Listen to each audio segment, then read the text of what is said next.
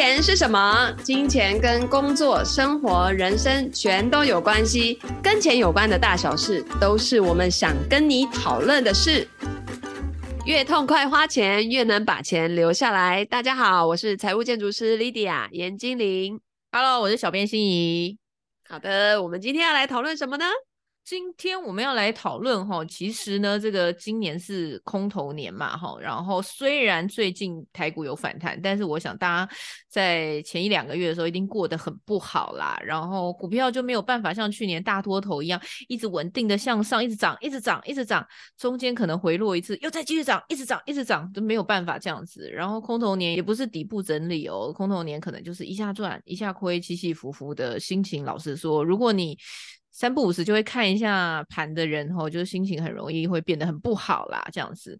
那我就想问老师啦，就是这个理财的时候嘛，我们很常遇到一种困难是，比方说我们在理财的时候会遇到一些情绪上面的波动，然后这样子的波动会造成我们可能一些决策上面的问题，这个是很正常的事情吗？这很正常啊。如果你做的是那种比较短线的进进出出的话，哇，那个要。去训练自己的心性，那个难度其实也蛮高的，因为市场的波动跟你的赚赔有极大的相关性嘛。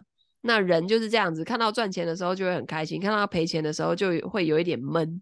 啊、哦，所以在今年的时候，可能很多去年开始存股的，或是去年那些航海王啊、钢铁王啊，啊，最近不是都销声匿迹了吗？嗯、呃，然后存股的人，哎，你怎么每个月越存越便宜啊？然后我存股就是为了要领那个利息，可是我现在领到的利息已经不够赔那个那些价差了耶。这个时候你就会觉得，那我这样子做下去到底对不对？嗯，啊，还有另外一种人更惨，嗯，他的亏钱不是他。做错财务决策，而是交易所直接倒闭啊？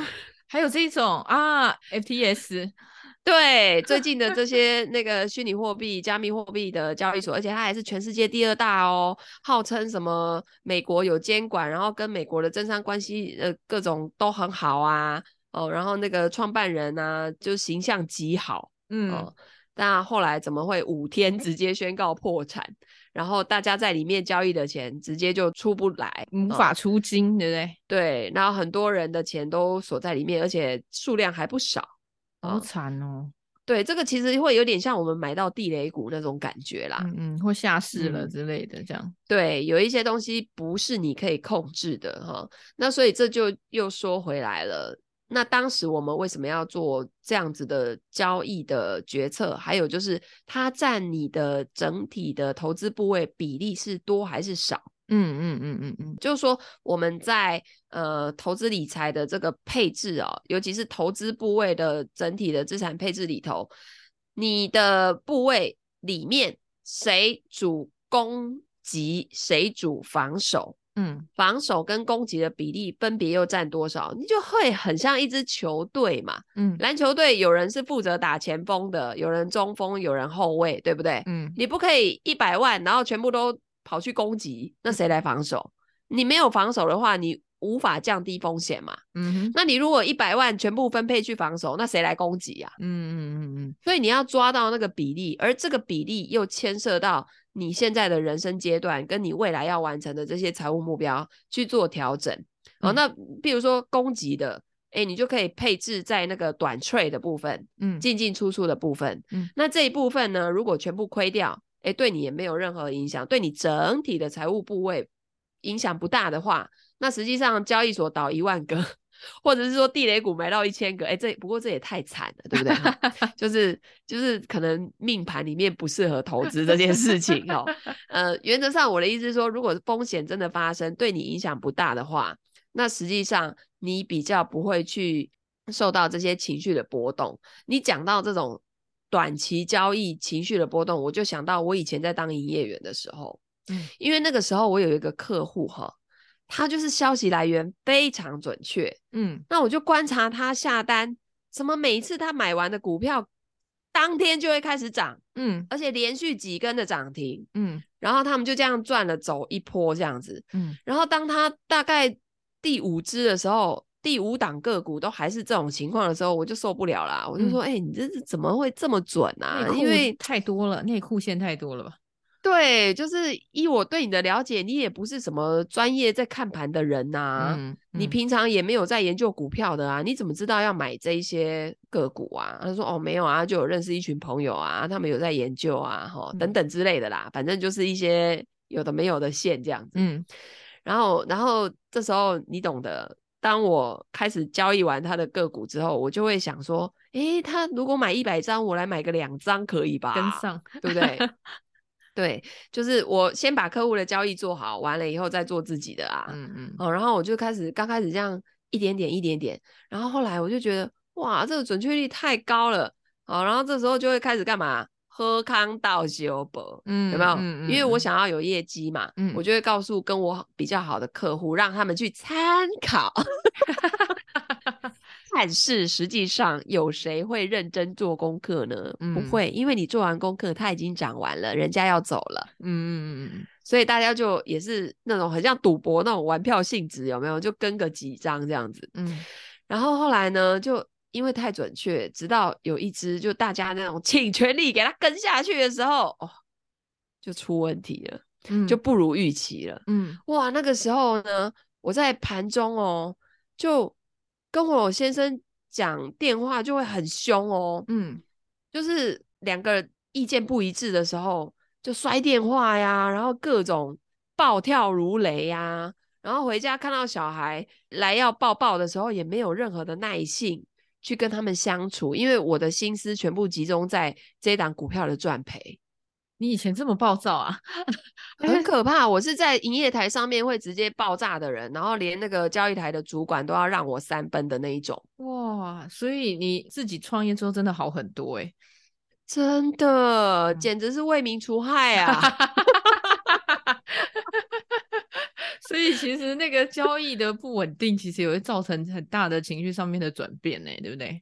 对，而且你那时候完全无法做出正确的决策，嗯，因为不知道，因为你已经乱了，对啊，因为那就内线其实也很难做决策啊，对，然后再来就是我又要面对客户，对吧？对，那些客户会来问说，哎啊，你上次讲的那个牌我们都买了啊，现在到底是什么情况？怎么办？这样子。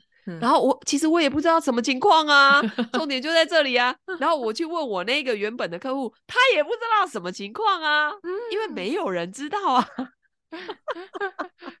天哪！所以当你没就不去认识你买的东西的时候，最后会出现这种结局。我觉得那个叫做正常。嗯，只是那个时候我们都把涨。觉得是正常，然后一旦跌的时候，大家就不知道该怎么办。嗯嗯嗯嗯，所以后那个时候我就很很乱哦，然后又要面对这么多人的询问，然后又要面对自己的亏损，呃，还有先生那个意见的不一致等等等等哈、哦，然后回到家又有生活中的这些大小事情，然后还要顾上自己工作方面的业绩。我告诉你，那个时候没有一样事情做得好，所有事情都乱七八糟，对不对？乱套。对，因为当你想你这个亏损是几百万的时候，嗯、你还做得好吗？嗯嗯，你你整你可能这一两年的薪水全部赔进去了。嗯嗯嗯，我听之前你在导读李笑来的那一本书，就是韭菜的自我修养的时候，就有讲到，就是人不可以只有交易，还要有生活。是、嗯、没错，我那个时候就是犯了这个错，嗯，而且我根本没有任何的资产配置，配置什么？全部就是那一档股票了啊，对不对？哈，也几盖的为好一喝呀，有没有财富自由就靠这一次啦？all in，所有东西都 all in，不只是 all in 金钱，all in 股票，还 all in 生活，还 all in 职场，你要把客户一起带下去了，对，后面就 all out 了啊，痛苦啊。对，所以为什么会发生这种事情哦？大家如果在交易上面有情绪出现，是因为你的比重偏颇了，嗯，你的比重配置错了，嗯哼，你那边配太多了，才会去影响到。所以一般来说，你在跟客户聊的时候，你会怎么样为他们配置？配置的基础是什么？配置的基础一定是他自己本身的收入跟支出的关系。嗯，因为你一定要让生活继续下去，你才有办法滚这颗雪球，对，而不是反过来以滚这颗雪球为主，然后自己的生活收入支出不顾。嗯哼，那这种不顾的情况，常常就会发生。我生活方面的支出已经在大于收入了，嗯，钱不够用的时候，就要来去拿这颗雪球里面的钱。嗯嗯嗯。所以，当你把大量的时间花在 all in 这颗雪球的时候，哦、那通常你自己在这个市场内的赚钱能力如果不够，你又没有那种顶尖交易员的水准的话，被市场割韭菜的时候，你这个时候要再去培养市场外场外的赚钱能力的时候，也来不及了。等于你的工作收入，你不但没有增加，你的投资还亏损，嗯、那就是蜡烛两头烧。嗯、所以我会怎么样去帮客户去做规划？除了用财务工程这种比较专业的数据下去跑他的财务模型，然后去告诉他，让客户去看见说，哎，你要完成你这些所有的财务目标，实际上你的投资报酬率一年只需要多少多少趴就好了。嗯，你不用去搞到什么十趴、二十趴。三十趴的获利，可是你要冒更大的风险。嗯，那当客户看到哈，我只要这样子，譬如说五趴就可以完成，那我干嘛那么累啊？对不对？对啊，我买一个什么 ETF 配置全球的，然后每年稳定的上涨，然后我因为不用 all in 所有的时间在这一颗雪球上面，所以我就有更多的时间去我的工作收入那一个方向去增值自己的能力。嗯哼。然后让我自己的收入跟支出可以剩下的钱结余流进财富水库里面，里面的水更多，那我挹注到这颗雪球的本金又更多的时候，然后我的这个投资系统又可以正向运转的时候，它后面速度就会更快。嗯哼，它反而比我 all in 在这一颗雪球的这种做法来得更快更稳。嗯。这是我自己到后来发现，因为我以前就是 all in 雪球的那种人啊，嗯嗯嗯嗯，然后到最后身体也没顾好，家庭也没顾好，夫妻还失和，钱也没赚到，然后客户跑光光，然后就被迫要改变。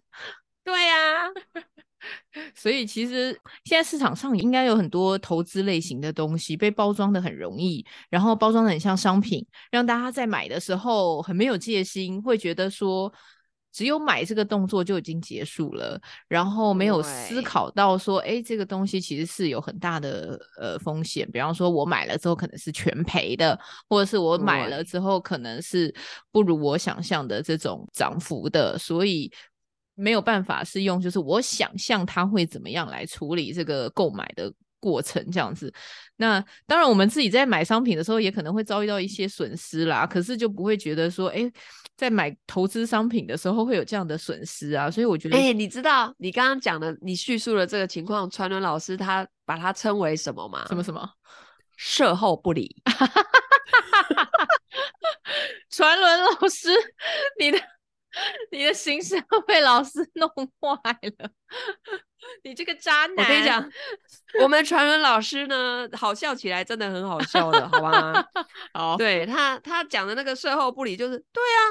那、啊、你就是买完你就不管他了，怎么可以这样子？嗯嗯嗯嗯嗯，你后续还是要管理他呀。嗯，他有没有符合你的期待？嗯，他的表现是超出你的水准，还是不如预期？那不如预期要做什么？对不对？对，嗯、大家买完就是靠福报啊，这样对吗？靠祖先的庇佑？对呀、啊，那这样子。这样子谁投资会赢啊？对不对？不会，所以大家都赔钱的原因就是在这里呀、啊。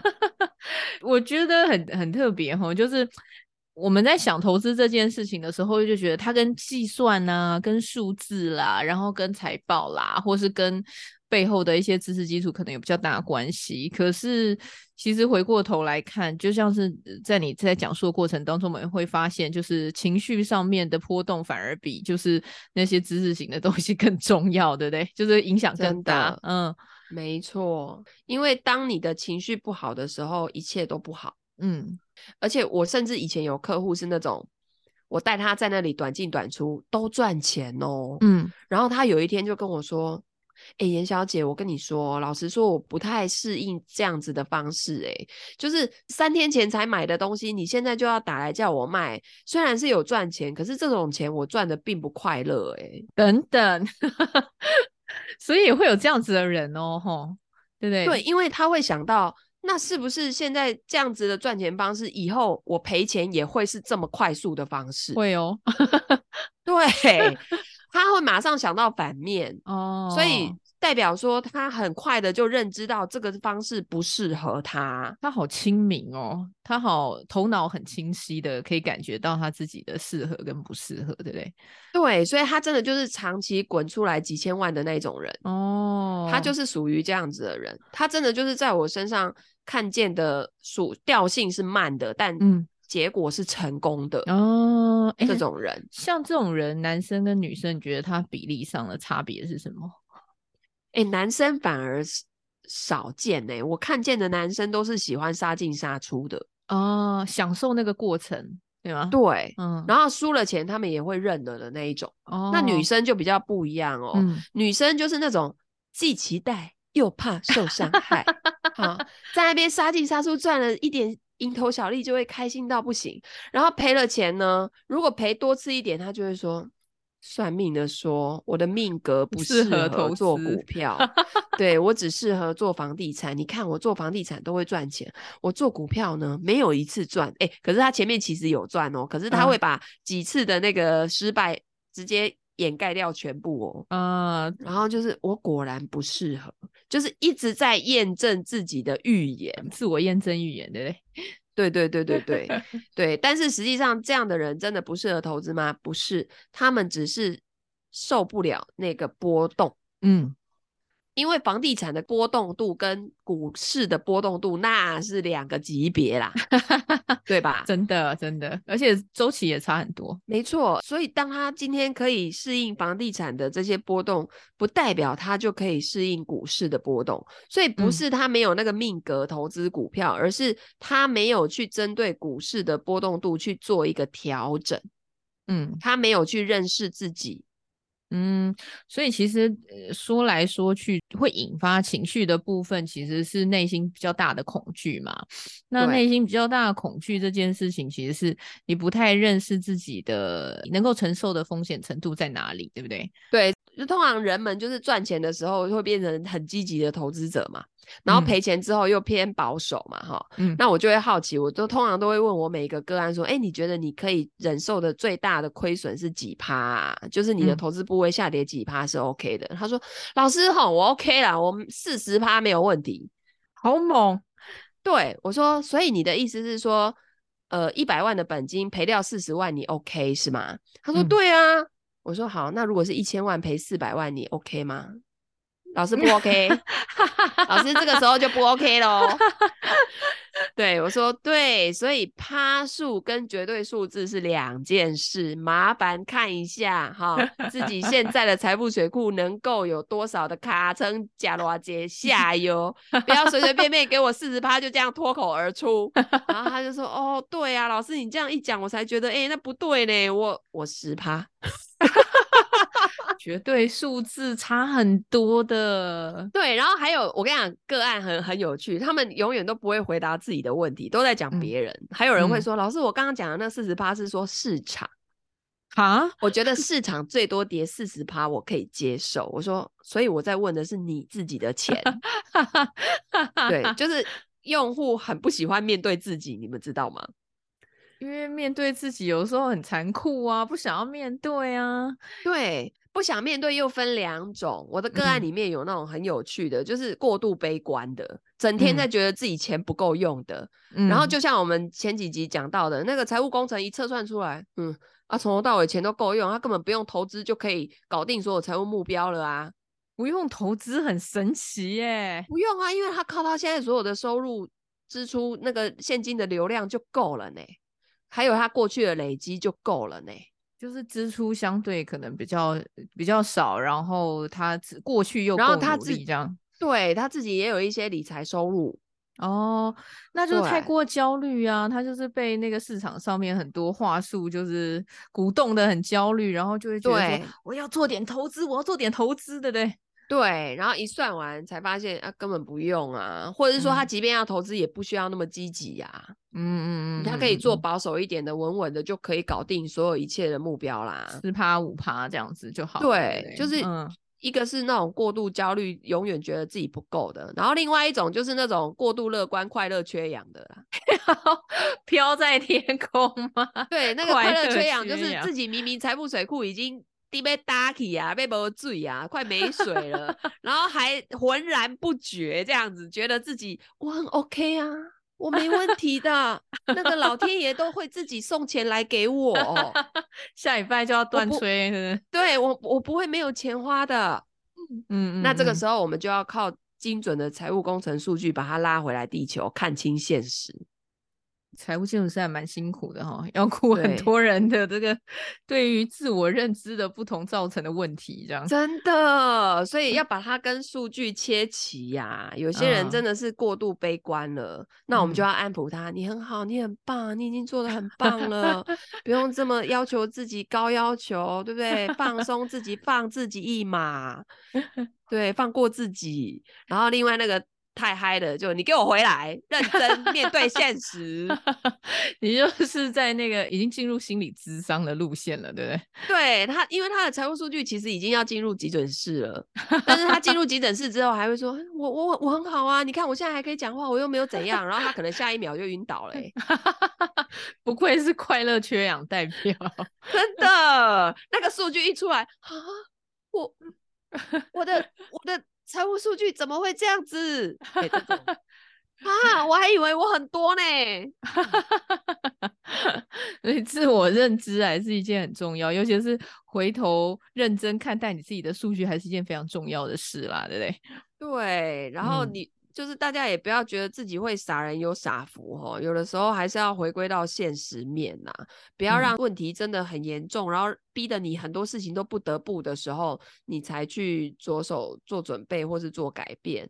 嗯嗯嗯，因为在现在这个时代已经是科学理财的时代，已经不是凭感觉的时代了。嗯，那有很多的工具都可以让你去事先预见啊。嗯，我们台湾不就是这几年一直讲超前部署、超前部署吗？是，没错。对啊，那你的财务也要超前部署一下呀，对不对？有很多人之前就超前部署了台积电啊。对啊，那人家在六百块的时候，你喊护国神山喊的那么开心，然后三百七的时候、嗯、啊，变什么护国小树哦，是不敢再说了。对，而且我跟你讲，这一波一定有人把台积电卖在四百块以下。哈啊，你就说停损呐，跌掉哎，一堆，嗯，一定会有。话说回来，你看这几天不是又四百七八十了吗？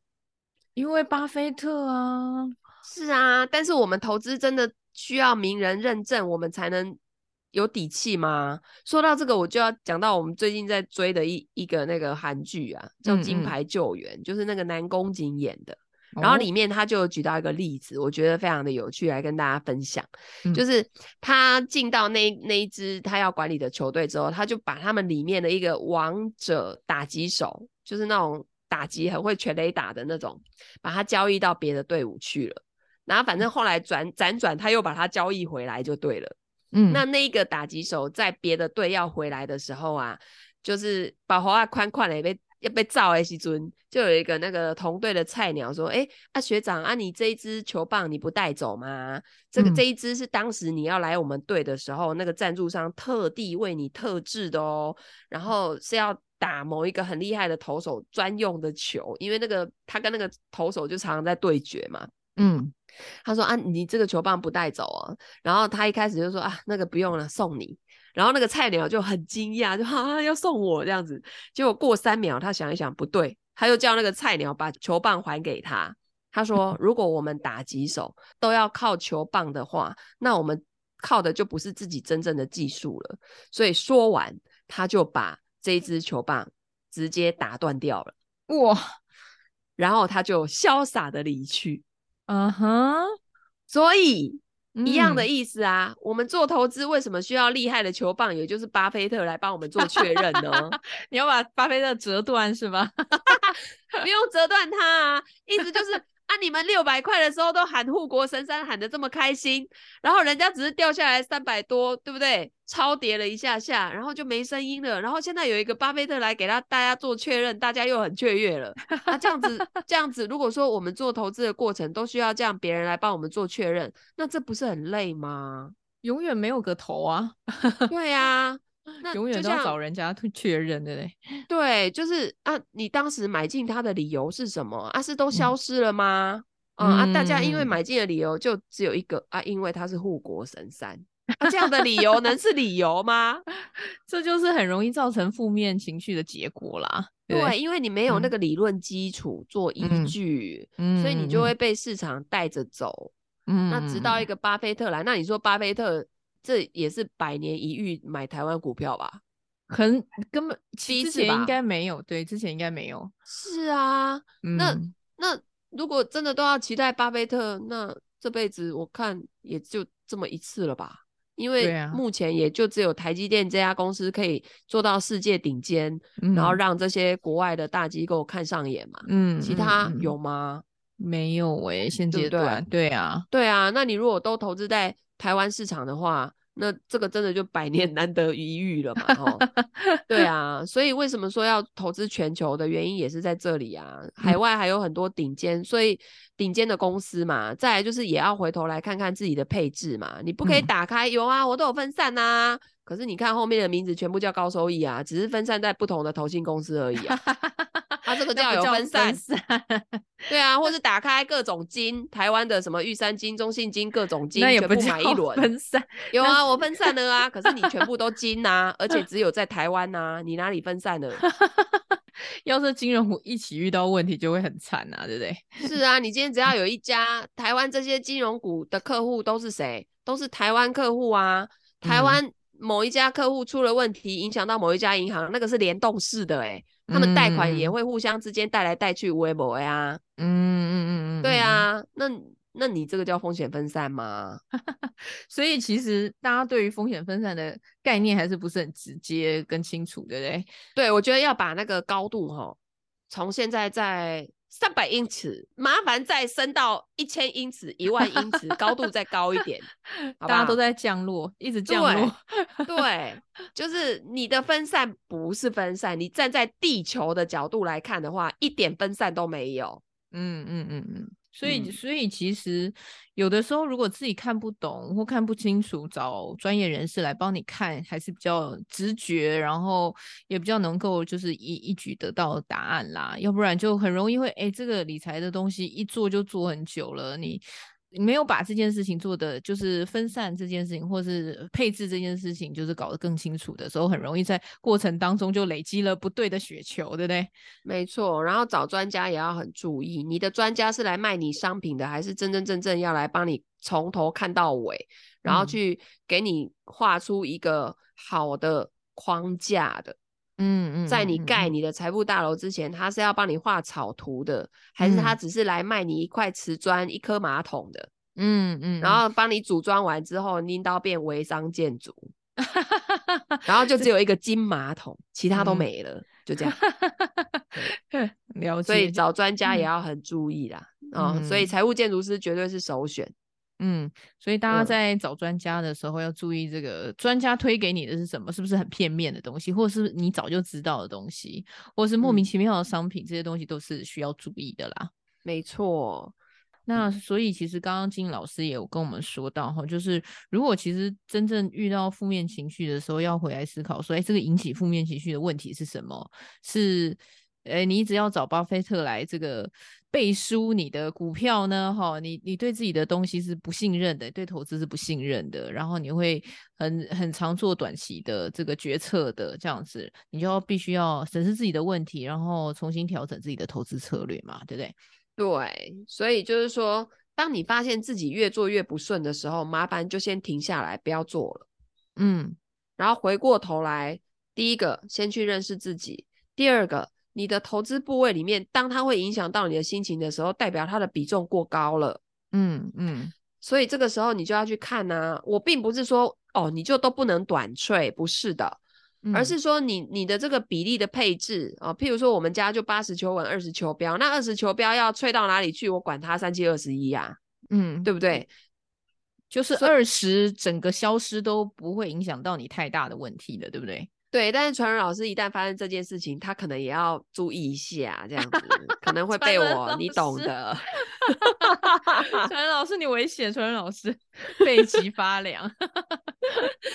对，所以你那个比重要抓好、嗯、哦，不是说都不能短脆、嗯，但是你这个短脆的钱哦，不要影响到你的心情，拿来练技术也很好哦，但是那个比例不用太高啦。嗯、说实在的哈、哦嗯，啊，这个投资市场都开了这么。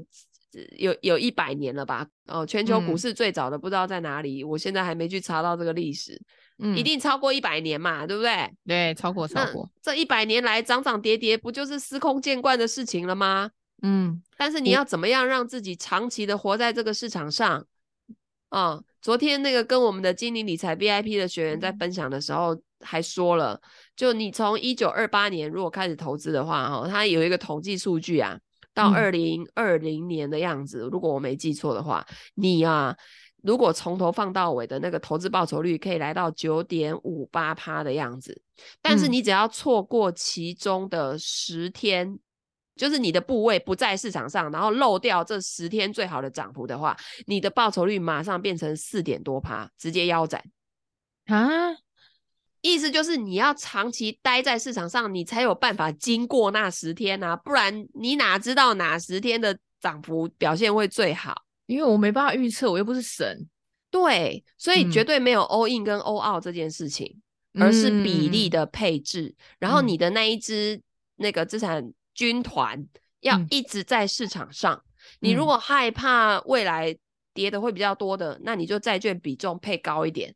嗯嗯，那你如果对于未来看好，你就股票比例配高一点，但是你不要让你自己完全没有军团在市场上啊，啊，不然你万一漏掉那十天，嗯，阿里博言归包，马上要那个报酬率被腰斩，那不是很可惜吗？嗯，最可怕的事情就是我们不在市场上，对不对？对，然后还有、嗯、它后面还有个数据，就是你如果漏掉三十天最好的涨幅，你的报酬率直接剩零点零九啊，差好多哦。对呀、啊，你就不要玩了。哦，真的放了那么久，就是剩零点零九。